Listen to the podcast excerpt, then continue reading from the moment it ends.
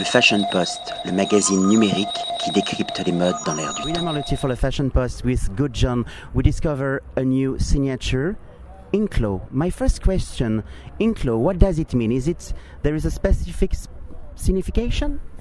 Inklaw is like um, Sorry, I'm too tired Hvernig segir maður hérna, þú veist, þetta er bara bara, þú veist It's just a combination like of our lifestyle and and like we work a lot with paint, so ink is the law of the brand, really. Okay.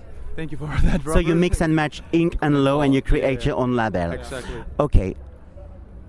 Social network Mhm. is an important axis for you to communicate because you are a young guy connected to a lifestyle. Yeah. So tell me why have you choose fashion in fact to express yourself? Because on the show I have the feeling that it was a huge gang you know Mhm. a gang from the street who arrive extremely powerful. But why have you choose fashion to leave a message in fact?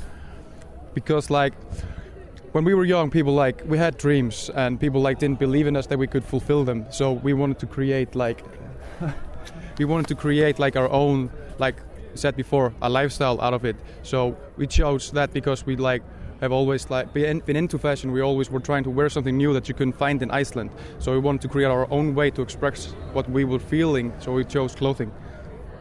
Some pieces are painted. There is this graffiti spirit with the no- with the handmade Mm-hmm. Yeah. what is the process? How you, how, how you produce in fact the collection?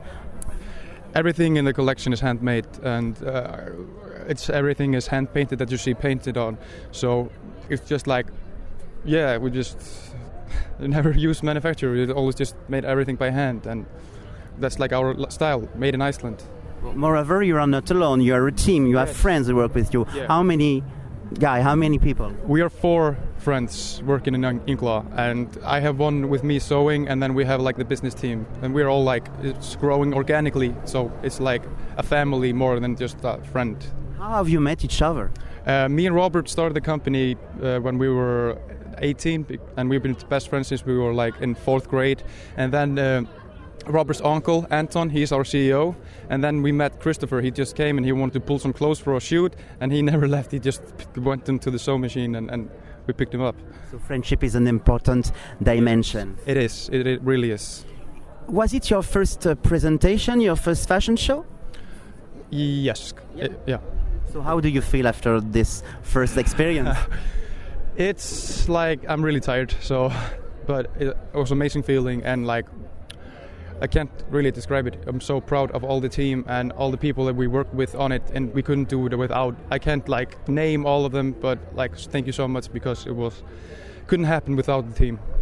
Your casting was unique, you know, because in all of the fashion show there is this kind of go and return. They dance, they have an attitude. Tell me everything about your casting and the choice of the model. So we chose like because we work so much with influencers and social media, so we chose a part of the models to be like somebody like in the community that is like press. Uh, couldn't say maar, People that that uh, get attention. get attention. Yeah, Yeah. interesting characters. We influencer. Yeah, influencers. And then we picked out models that are like just cool and, and know how to walk. So we mixed that together and then we made the whole. And our collection is called The Statement. And like this is our statement. Like this is who we are and what we've been working on. And this is our first like big collection. So Yes, fashion is a statement and clothes is a message. My last question, it's your first collection. How will you imagine your brand you in 3 years, 6 years, now 9 years? What will be the marketing strategy in fact? Well, I have the CEO here, Anton, and I, I think he might uh, answer the strategy question. But uh, hopefully, we will be like all together, Yeah. still doing what we love, like growing still brand organically, and just doing like bigger and better things on a higher level. Bigger and better and So we can buy your collection on an e-shop. Now, yeah, Give me the address. inklawclothing.com. So easy. Good luck. Up to see you next season and congratulations. Thank you so much. Le Fashion Post, le magazine numérique qui décrypte les modes dans l'air du temps.